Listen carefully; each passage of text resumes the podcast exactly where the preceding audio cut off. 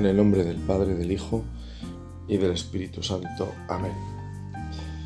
Ven Espíritu Divino, manda tu luz desde el cielo. Padre amoroso del pobre, don en tus dones espléndido. Luz que penetra las almas, fuente del mayor consuelo. Ven dulce huésped del alma, descanso de nuestro esfuerzo, tregua en el duro trabajo, brisa en las horas de fuego gozo que enjuga las lágrimas y reconforta en los duelos. Entra hasta el fondo del alma, divina luz, y enriquecenos. Mira el vacío del alma si tú le faltas por dentro. Mira el poder del pecado cuando no envías tu aliento. Riega la tierra en sequía, sana el corazón enfermo.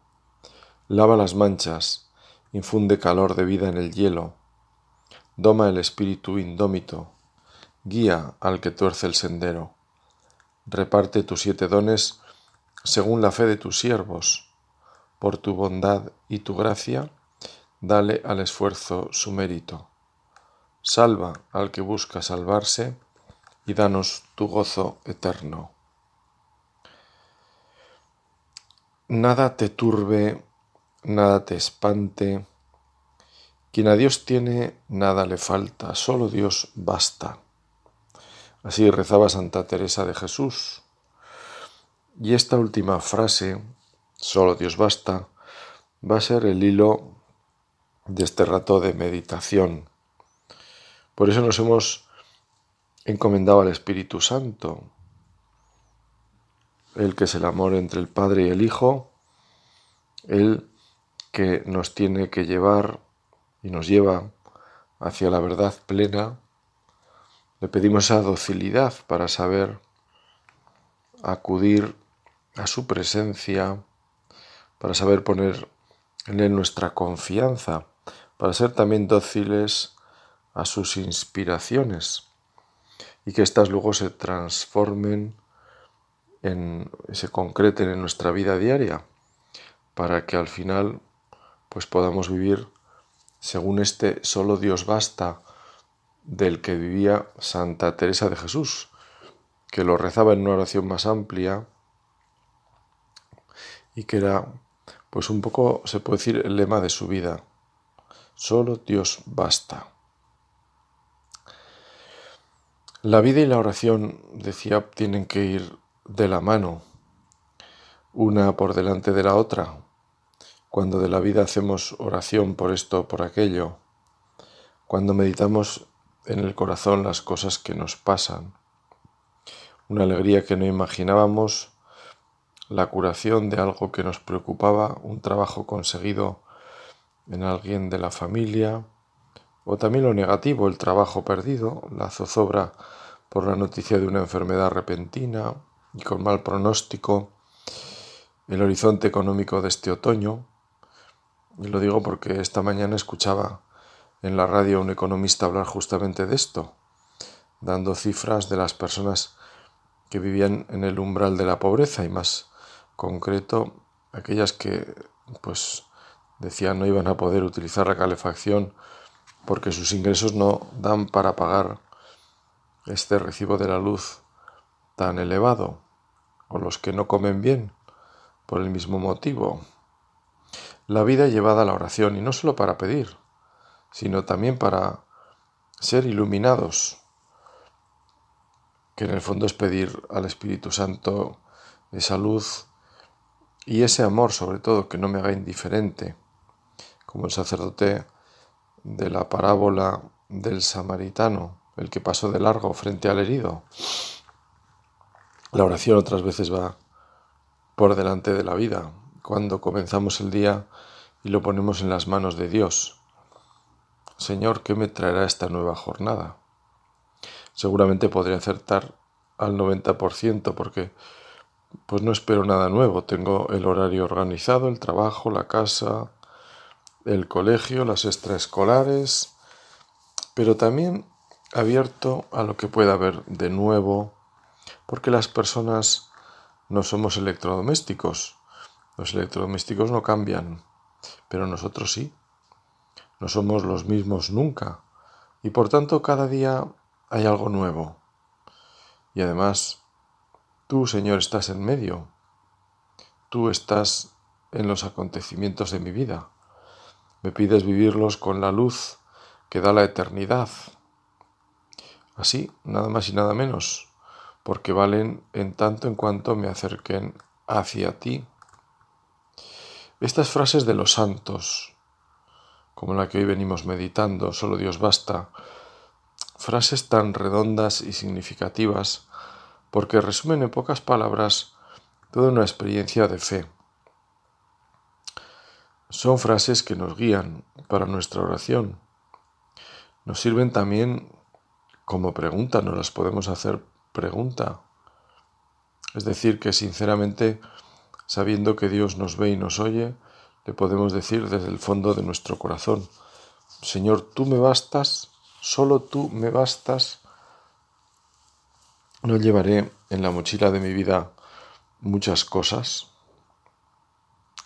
Así que podemos rezar, Señor, ayúdame a coger lo que me acerque a ti y dame fuerza y decisión para arrojar lejos lo que de ti me aparte.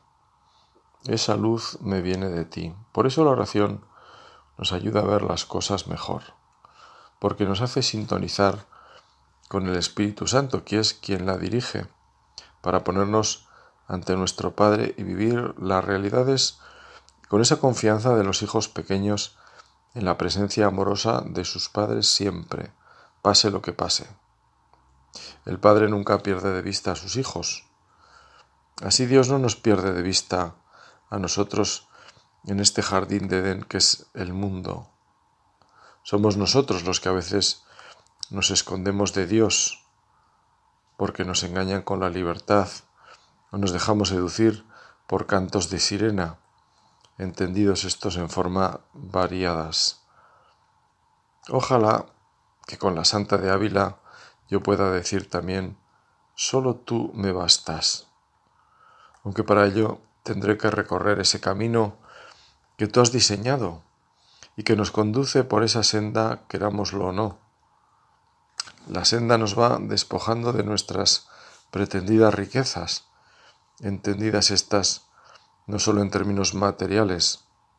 La vida nos va limando la salud y con ello va reduciendo nuestras posibilidades de hacer cosas, de movernos, de viajar. La verdad es que en el diseño de nuestra vida, cuando uno se acerca a la vida de las personas mayores, descubre cómo ese ansia por moverse, por hacer cosas, quizá por entretenerse, por consumir información, entretenimientos, es totalmente distinto al de un joven. Y no tanto por ser de otra generación, que es una, una respuesta rápida al ver esa diferencia, sino porque van eh, simplificando su vida y se van quedando con lo que es realmente importante.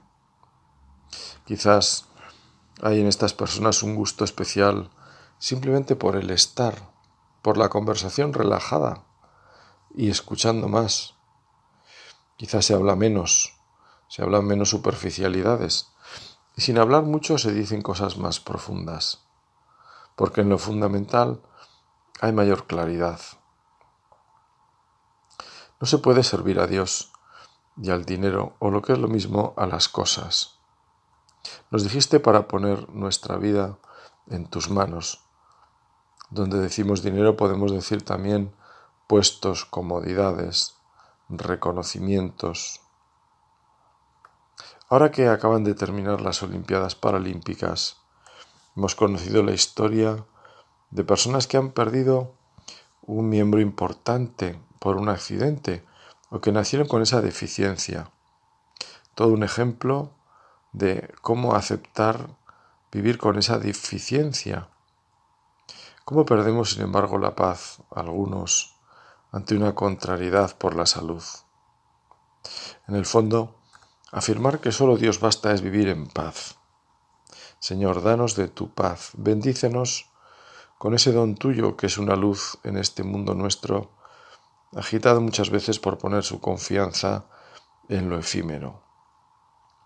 Cuánto bien nos hacen las personas que nos dan paz. Quizás sea el mejor regalo, la mejor sombra que podemos dar sin hacer nada, como los árboles, que inconscientes proporcionan ese frescor que renueva las fuerzas para los cansados o agobiados. Así viviendo fieles al don de la gracia, viviendo en la gracia de Dios, daremos esa sombra incluso sin darnos cuenta.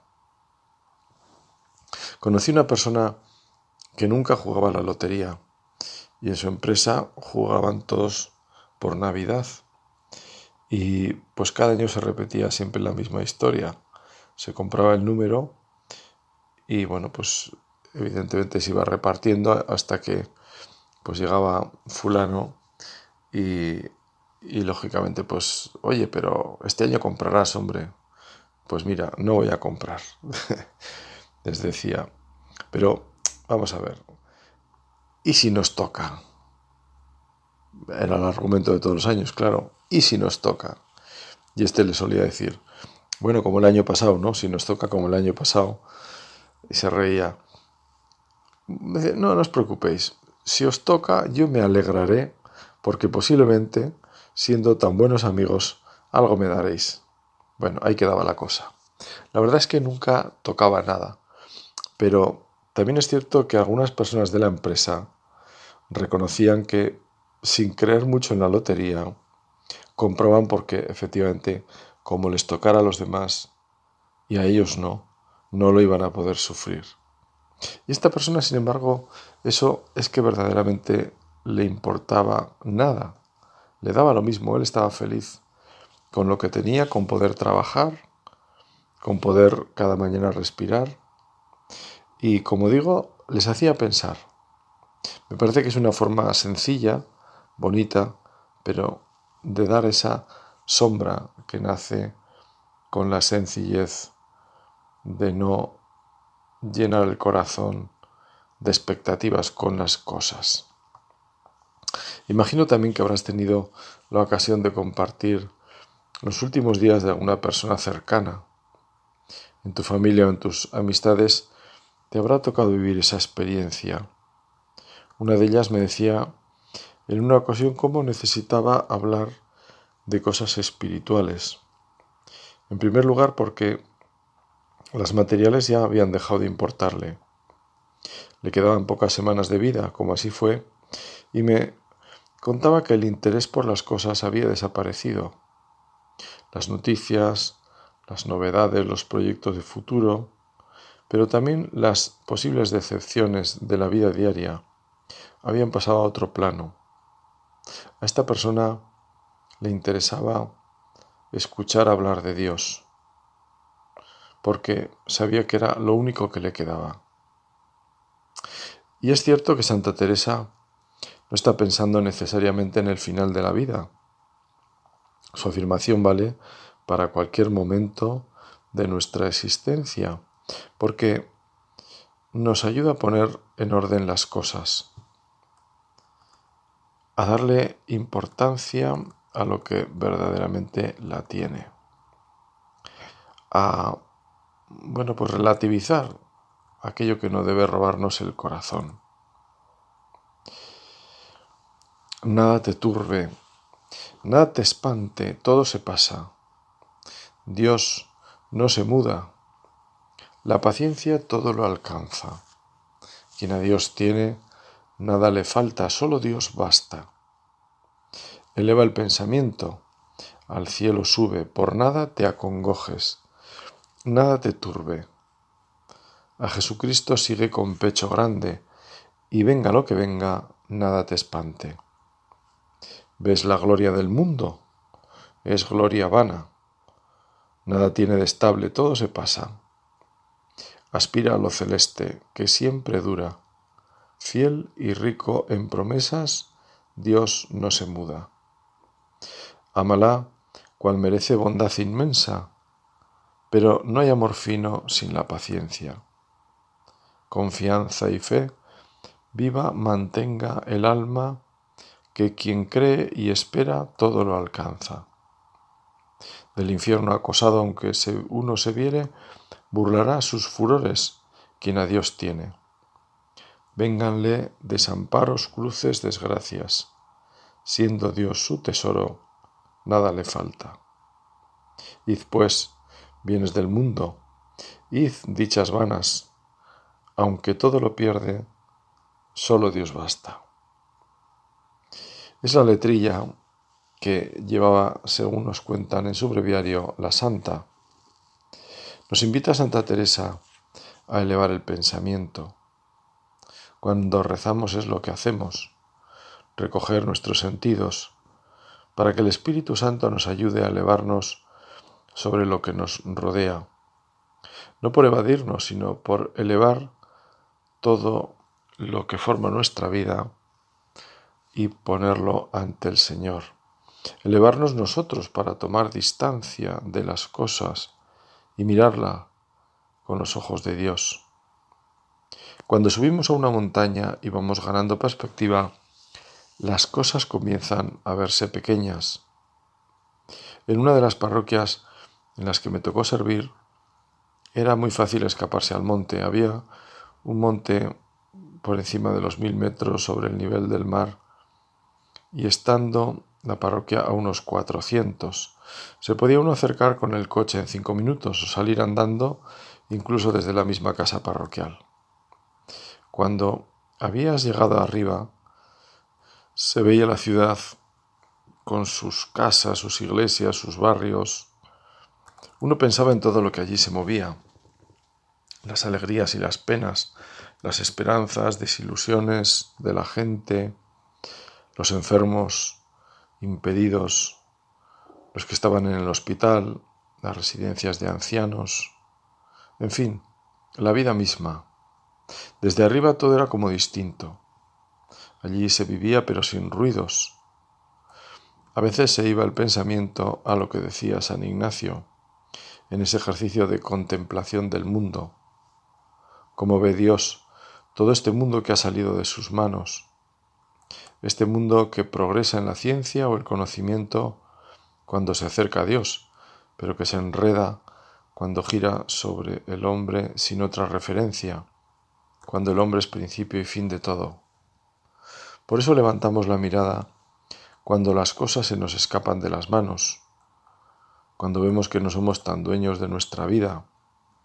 Si elevamos la mirada con humildad podremos descubrir mejor a Dios. Y como dice Teresa de Ávila, por nada nos acongojaremos, es decir, no tendremos miedo a nada, solo temor de Dios, el reconocimiento de nuestra fragilidad y por tanto la posibilidad de apartarnos del Señor. No permitas que me aparte de ti, decimos en el alma de Cristo, o con otras palabras dirigidas a la Virgen, aunque mi amor de ti se olvidare, tú no te olvides de mí. Levanto mis ojos, dice el Salmo, ¿de dónde me vendrá el auxilio? El auxilio me viene del Señor, mi Creador, que hizo el cielo y la tierra. Él no permitirá que resbale tu pie. A Jesucristo sigue con pecho grande y venga lo que venga, decía Santa Teresa. Seguir a Cristo es más que imitarle porque también podemos imitar lo bueno de personas que conocemos vivas o no. Y eso nada cambia, nos estimula en todo caso. Pero seguir a Cristo es avivar la conciencia de que Él va con nosotros siempre. Yo estaré con vosotros todos los días, no un día o muchos, y en determinadas circunstancias, sino siempre. El Señor es fiel a su palabra y es su presencia en nosotros, la que mueve nuestra vida. El Señor guarda su alianza. Seguimos a Cristo cuando nos fiamos de su presencia y respondemos en cristiano a lo que la vida nos presenta. Jesús hablaba a sus discípulos de lo que suponía ese seguimiento cuando les invitaba a perdonar, incluso a rezar por los que injurian y calumnian.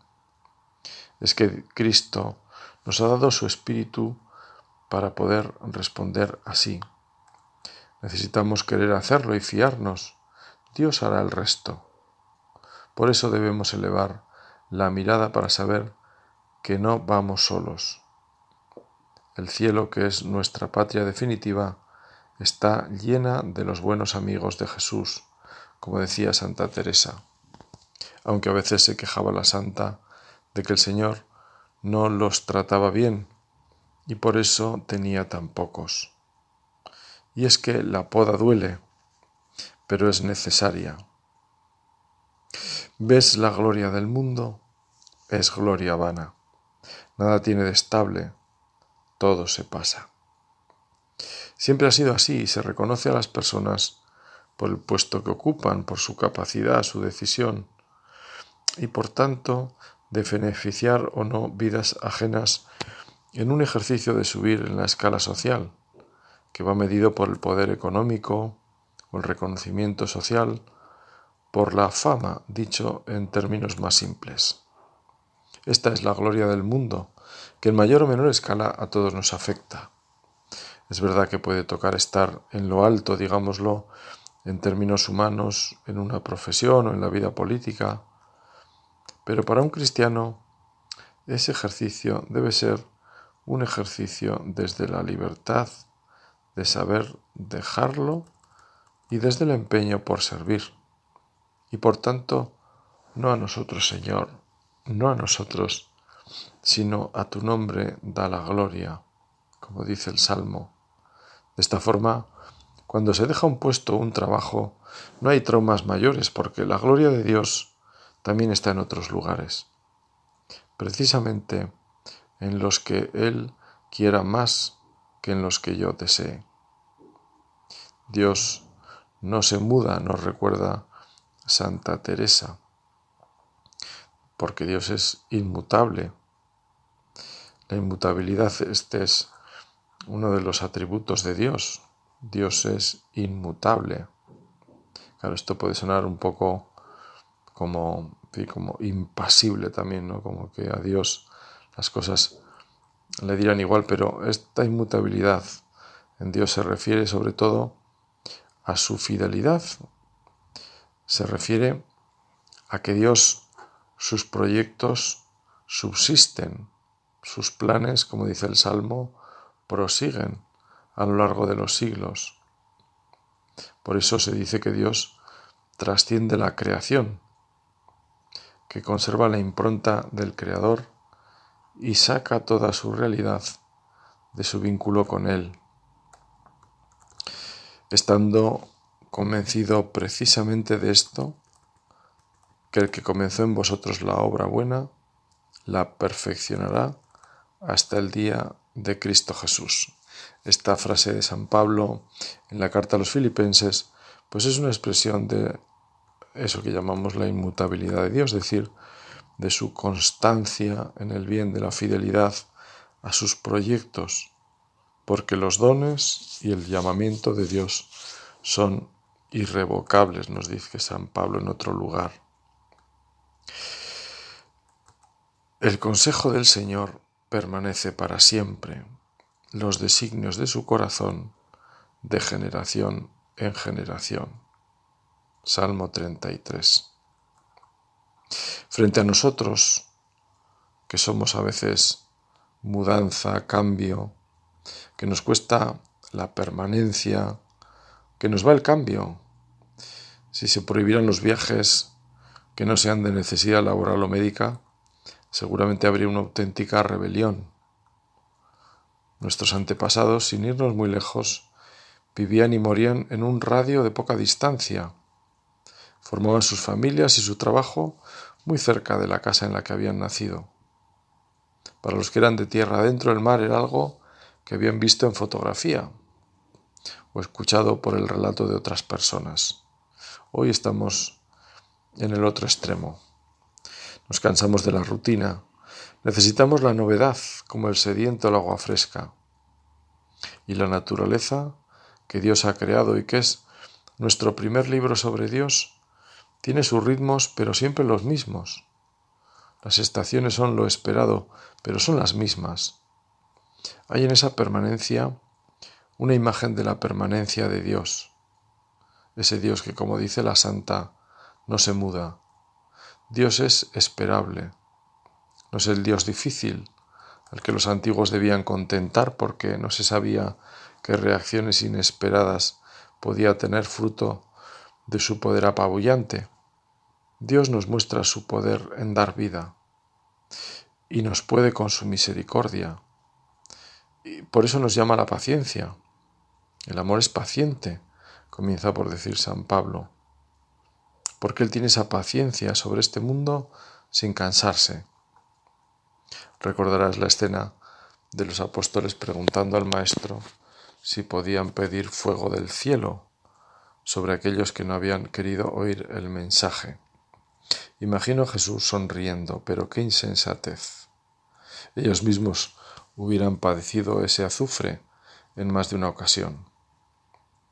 Por eso dice la recomendación de la Santa Carmelita que no hay amor fino sin la paciencia. Si hay algo que nunca nos cansaremos de pedir a Dios, entre otras cosas, claro está, es esta, la paciencia, saber esperar, no desanimarse, ante la respuesta de nuestros hermanos.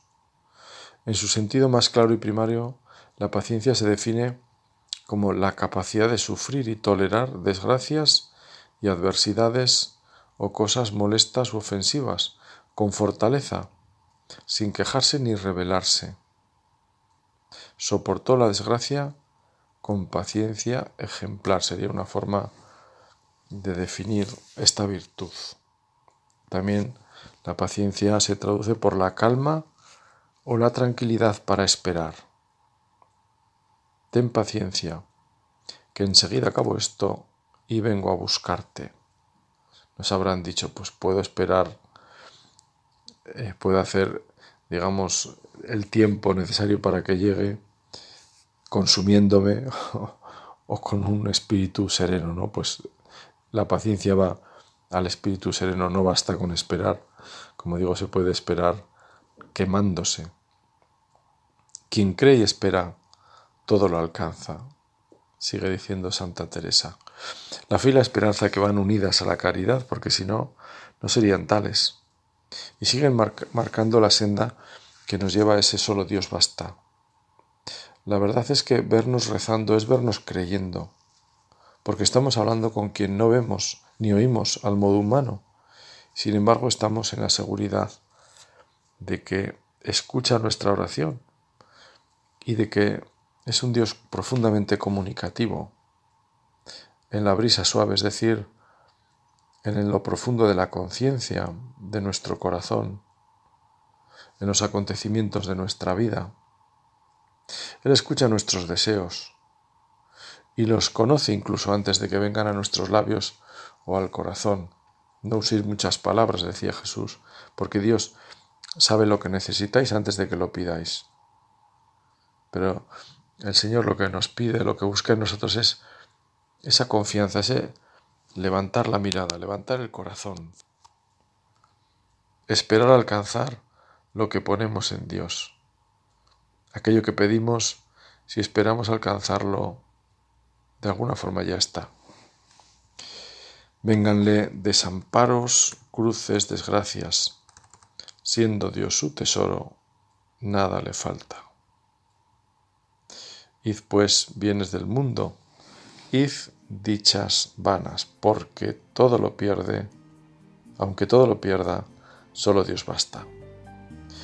San José ruega por nosotros para que sigamos en esta carrera que nos lleva hasta Dios sabiendo que para llegar necesitamos ir perdiendo ese lastre inútil, que son nuestras bajas pasiones, nuestro yo inflado y lleno de capas inútiles que impiden que salga la luz, esa luz que es Cristo, la imagen de Cristo que debemos ser para los demás. Amén.